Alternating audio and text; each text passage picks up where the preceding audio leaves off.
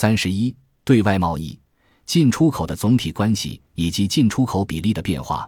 贸易统计中，进出口总额及全部对外贸易额的增长或减少，反映了每年经济的活跃性。进出口总额的增长说明进口或出口的贸易量很大，或两者的贸易量都很大。十九世纪六十年代，英国人均进出口额在一八六六年达到顶峰，七十年代。它在一八七三年达到最大值，从一八六七年到一八七三年，每年的人均进出口总额都在上升。一八七一年和一八七二年尤为突出。一八七三年之后，人均进出口额每年持续下跌，并在一八七九年跌至低谷，但一八七七年除外。八十年代，人均进出口额在一八八二年和一八八三年达到高峰，之后开始下跌。直到在1886年跌至最低，接着它逐渐上升，直到1890年为止，之后再次下降，直至1894年底，最后又上升至1900年底。127-19世纪70年代，美国的人均进出口额在1873年达到顶峰，在1876年陷入低谷，它在1868年开始逐渐上升，一直持续到1873年底，接着开始下降。八十年代开始，其人均进出口额在一八八一年最高，一八八六年最低；贸易量在一八八零年以及一八八二年和一八八三年都非常高。九十年代，人均进出口额在一八九二年最高，一八九五年最低，之后便开始上升。尽管主要是出口额的上升，由于美国的贸易总额占其财富和人口的比重远远低于英国、荷兰。比利时、法国和德国，因此进出口额可能不会准确反映出经济是否景气。我们经常说，进出口数量比进出口额更能反映真实情况。当然，我们要仔细研究进出口量，尤其是不同进出口商品的数量。大概比起成品的进口，制造业原材料的大量进口会给未来更大的保障。然而，首先。我们无法通过比较每年进出口商品的数量得出结论，因为这些商品种类繁多，用途也不尽相同。也应注意到，关于从进出口数量和额度得出结论的准确性方面，发达国家的生活水平是不断提高的。本来是奢侈品的商品，后来变成了便利品；本来是便利品的商品，后来却成了必需品。不但消费者数量在上升。人均消费也在上升，因此进出口量的增长反映了生活水平的提高。但谈到就业水平、贸易利润以及产品分配的准备情况，进出口额就非常值得关注。对连续几年的情况稍作比较，就更能证明这一点。进出口贸易的总体关系、贸易平衡，本书不会详尽探讨贸易平衡或进出口贸易的关系。只是简要说明一些进出口的一般规律，但我们还是有必要对每个国家的状况进行仔细研究。债权国通过海外投资获得收益，这些债权国包括英国、荷兰、法国、比利时和德国。一些国家也通过海运或转口贸易获得佣金，从国际商务中获取利润，并在结算中进行货币互换。英国从以上这些渠道获得的收入最高。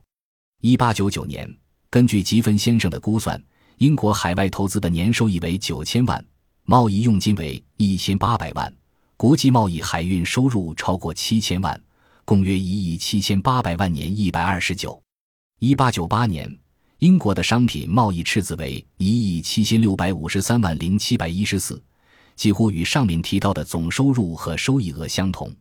挪威也从转口贸易中获取收入，以上所有国家都自然而然地发生了贸易赤字，因此计算出的贸易差额不能说明经济不景气。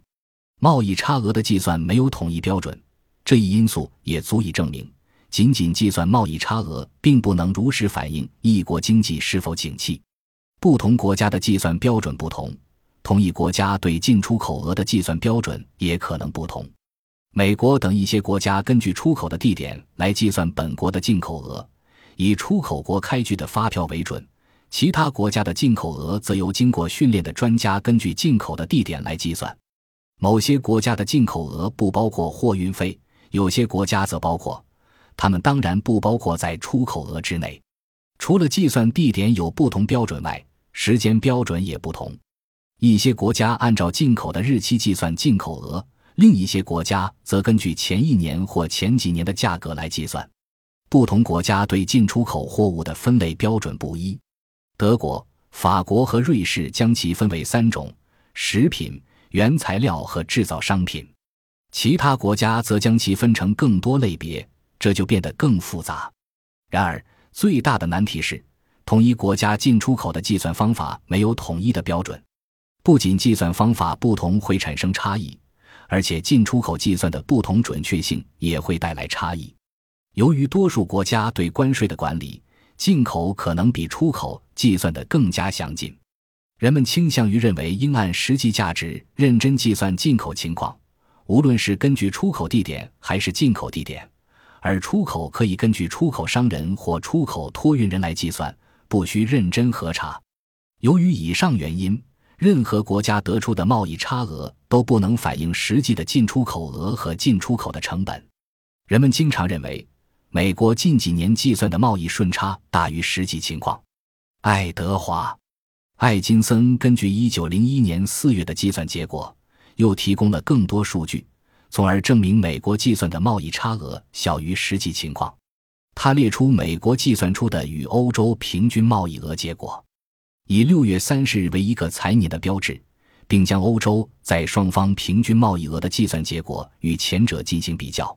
这些数据表明，美国计算的进口额大于欧洲计算出口额的百分之十六点二，而欧洲计算的进口额高于美国计算出口额的百分之三十七点五。尽管这种比较方法可能是现有方法中最好的，但它无法给出真实答案。原因包括：首先，欧洲国家按年度来计算，而美国以每年六月三十日为一财年。第二，美国没有把货运费计算在内，欧洲的一些国家将它算在了进口中。第三，由于海运时间的不同，我们无法进行准确的比较。如一八九八年下半年一国运出的货物会被另一国家计算为一八九九年的进口货物。当然，没有任何比较可以顾及到进出口额的计算差异。这种差异因进出口商品在进口国家和相应的出口国家的不同效用而产生。财政部统计局发布的《商业与财政月报》十二月的数据排除了上文提到的第一种原因。这些数据计算出了各国的年度进出口额。我们可以将财政部的数据与进出口国家计算的数据进行比较。本书附录 B 给出了1896年到1899四个年度美国与英国、德国、法国的进出口额，分别给出了这四个国家的计算结果。尽管前文中提到，这些数据无法给出准确结果，但他们似乎表明我国实际的贸易顺差大于财政部的计算结果。在每年对英国的出口额方面，我们的计算结果小于英国。1896年。我国与英国计算结果相差百分之九点二，一八九九年相差百分之十四点四。然而，产生这种差异的部分原因是自计算体系的不同。英国计算的进口额包括货运费。另一方面，在计算对美国的出口额时，英国的计算结果同样大于我们。一八九六年超出百分之十五点八以上，一八九八年超出百分之二十四点七。从法国的贸易统计可以看出，在计算我们对法国的出口额时，法国的结果大于我们的结果；而我们在计算法国的出口额时，计算结果会高出很多。相较之下，对德国的进口额评估结果显示我们两国十分相近。德国会按很高的价格计算从我国的进口额，而我们三年对从德国进口的计算结果也很高。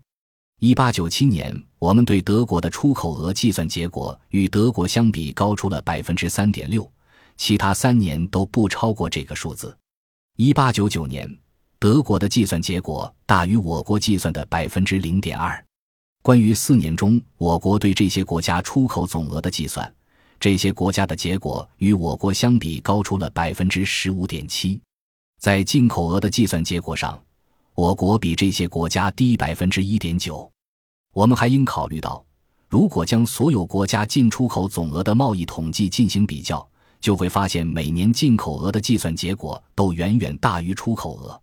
纽曼斯伯拉特公司根据1880年的一些数据，指出了连续几年里出现的巨大差额。过去十年里，每年进口额的计算结果比实际高出了一千万美元。根据帕尔格雷夫所著的《政治经济学大词典》中“进出口”一词的解释，哈里斯给出了一八九零年的具体计算结果：欧洲各国进口的计算结果比实际高出两亿零九百万美元左右。亚洲高出一百万美元，澳大利亚约二百万美元，美洲七百万美元，非洲的出口计算结果比实际高出了二百万美元以上。这些国家在一八九零年的进口总额比实际高出了两亿一千七百万美元。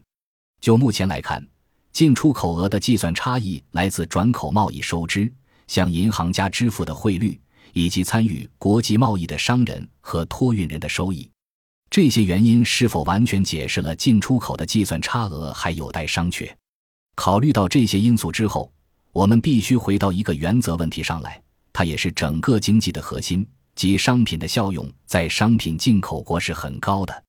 因此，在谈到海关计算的进出口额的差异时，一定要同时考虑到其他的事实情况，不能只通过这种差异就判断经济是否景气。进出口比例的变化，这仍然是进出口能否更切实反映经济景况的问题。进口增长更能反映一国购买力的增强，这一说法毫无争议。然而，购买力的增强可能来自财富的增长，进而提高对其他国家产品的支配能力；也可能来自作用过度和奢侈消费。第一种情况是积极的，第二种则相反。进出口能否更切实反映经济情况？在回答这一问题之前，必须考虑各国的具体情况。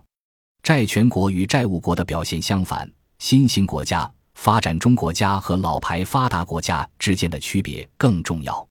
新兴国家和发展中国家的进出口比例变化，新兴国家和发展中国家，尤其是债务国的总体发展趋势如下：萧条发生之前，进口会出现非正常增长；在萧条期间。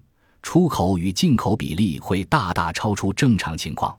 仔细分析后，我们会发现这种现象的发展规律很简单：经济活跃时，铁路等建设的发展对原材料的需求会使进口上升；这段时期过后，进口会下降。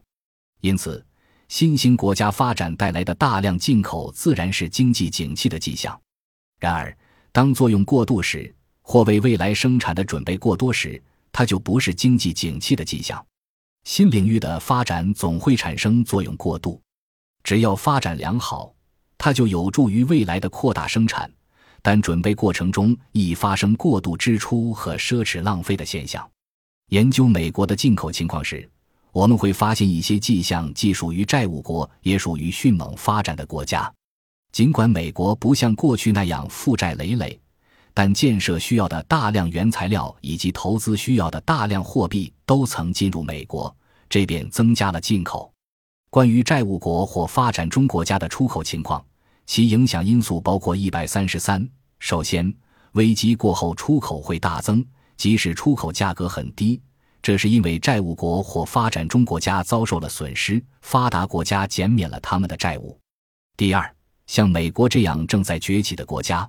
他们为提高产量而吸收资本，进而增加了设备，这便进一步增加了出口。第一种因素带来的出口增长，只意味着对该国的补偿；第二种因素促进了世界的生产和贸易。美国的特殊情况使它的进出口比例波动比其他国家更缺乏规律性。这些特殊情况包括不同农作物产量之间以及农产品价格间的的巨大差异。在众多使进出口额产生剧烈波动的因素中，投机是主要因素，它会影响对外贸易过程。在充满机遇的发展中国家，工业活动会因人们对新建设需求的变化而变化，其受影响的程度高于其他国家。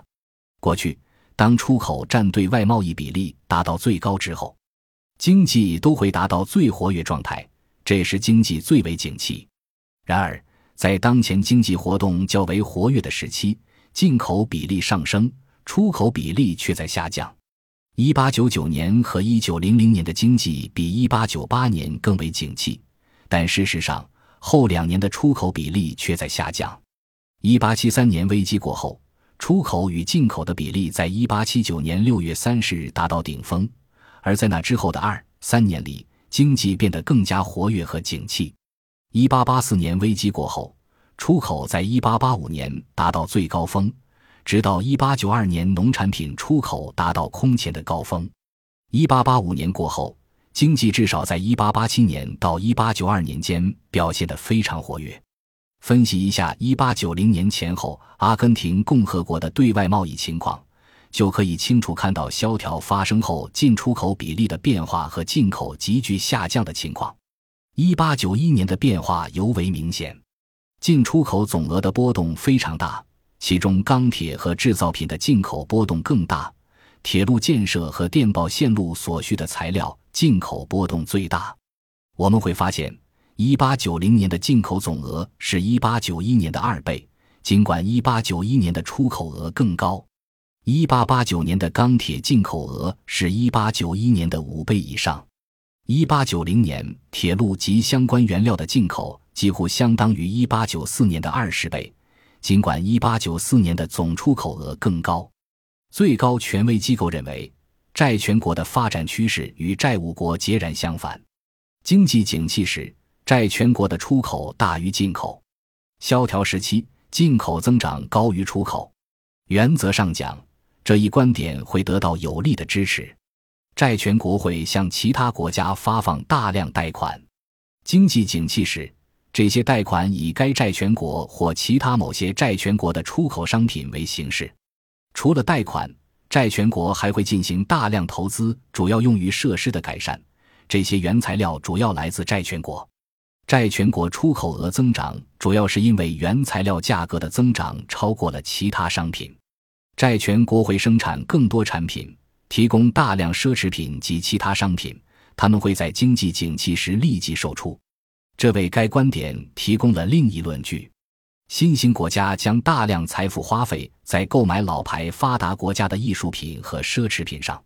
很多人认为最有力的论据是，发展中国家的进口增长必然会带来发达国家的出口增长。在经济活动减少时，债权国及发达国家的进口比重会上升。为支持这一观点，我们可以说，发达国家会在萧条时期会缩减信贷。减少或停止投资，因而减少了出口。另一因素也同样重要，即萧条期的商品价格会下跌。债权国拥有大量财富，他们会趁物价下跌时大量进口。分析一下贸易统计数据，我们会发现，经济尤为活跃时，债权国及发达国家对债务国及发展中国家的出口比重会上升，但这种上升趋势不是普遍存在的。一八七三年危机发生前的几年里，英国出口的大幅增长证明了该观点。然而，当时出口的大幅增长无疑是由普法战争带来的。那场战争不仅使两个战争国产生大量需求，而且这两个国家在贸易上的空缺也给其他国家带来很多机会。在接受这一观点之前，我们要考虑几个重要事实。首先，债权国及发达国家的贸易波动小于新兴国家及发展中国家。欧洲债权国的出口增长仅仅源于他们之间的贸易往来。例如，1889年，法国的出口增长幅度达到了过去三十年的最高峰，增长了5亿零五百万法郎，但其中2亿五千三百万法郎，即超过半数的增长来自对英国、比利时和瑞士三个国家的出口。债权国之间进出口的增长或减少是同时发生的。第二，所有债务国对债权国的商品需求不会同时增长，一部分是因为他们用于交换的资源种类不多。一些国家只出口食品和原材料，这些商品的供给因各地的光照、水分等其他自然因素的不同而不同。一八八九年。英国向加拿大、古巴以及多数南美国家的出口出现了增长，但对澳大利亚、中国和日本的出口开始下降。与1872年相比，英国在1873年对一些债务国出口的同等增长，以及对其他国家的下降更为明显。分析了整个情况，我们会发现，如果财富增长会给新兴国家及发展中国家带来大量的商品购买和奢侈消费。那么，老牌发达国家也会受到同样的影响。